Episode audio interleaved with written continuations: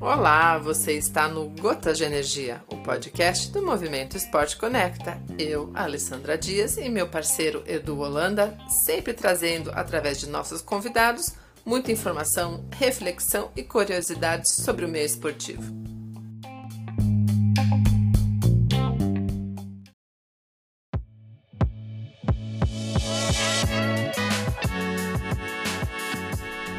Hoje o Ricardo de Moura está com um tema muito legal. Hoje ele está falando sobre técnico esportivo, já que dia 15 de janeiro foi o dia deles. Mas antes dele entrar, eu quero só apresentar para vocês alguns dos nossos parceiros do Movimento Esporte Conecta. São eles Hidromania, o jeito carioca de nadar, Bora Daily, a toalhinha esportiva do tecido inteligente e Cardume Mirella Salomão, pessoas comuns feitas incríveis natação em águas abertas e piscina. Que tal participar do Clube do Movimento Esporte Conecta? Faça seu cadastro e não perca as oportunidades oferecidas. Seja nosso parceiro ou acesse o clube pelo site movimentoesporteconecta.com.br. Fique agora com o Ricardo de Moura e desfrute do seu conhecimento no esporte.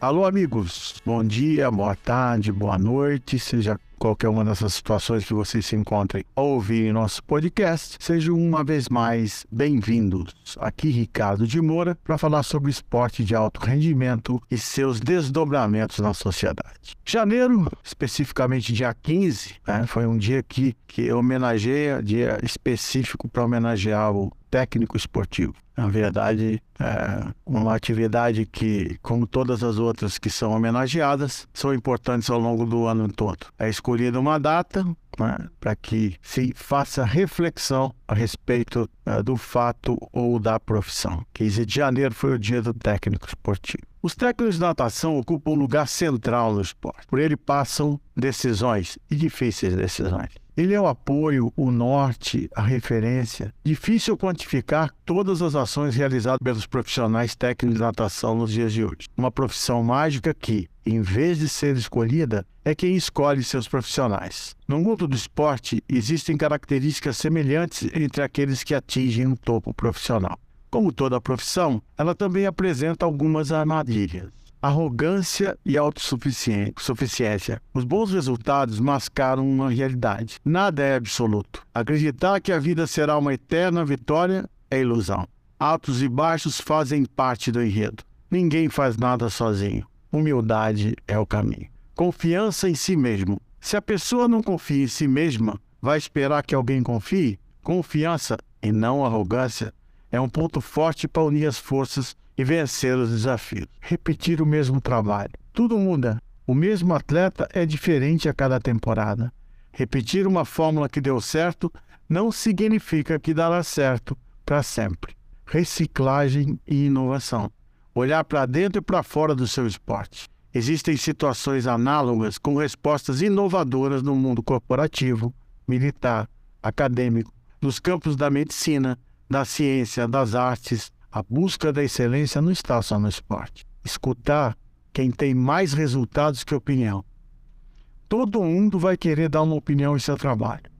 Dê ouvidos a quem ama e a quem confia. Na tomada de decisões, frequentemente recorremos a dados, intuição, relatórios, opiniões especializadas e uma série de outras fontes. Todos esses elementos são fundamentais. Mas você já parou para pensar na importância de escutar os atletas e as pessoas da sua equipe profissional? Reconhecimento. Muitos estudiosos consideram ingratidão como a pior atitude de um ser humano.